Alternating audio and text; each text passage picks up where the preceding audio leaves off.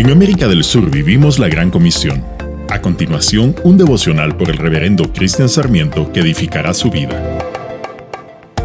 La oración es clave para todos. Sin oración no hay progreso real en la vida del reino. Los discípulos van a la mejor fuente de consulta.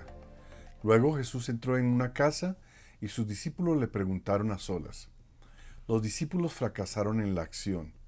¿Por qué nosotros no pudimos expulsar ese espíritu? Pablo nos dice que no estamos luchando contra poderes humanos, sino contra malignas fuerzas espirituales del cielo.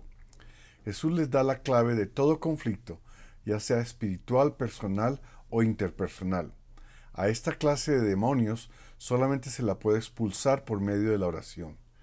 El fracaso espiritual siempre es el resultado de la falta de oración. Señor, perdónanos por querer resolver conflictos del reino por nuestras fuerzas. Síguenos dando pasión para estar cerca de ti en oración.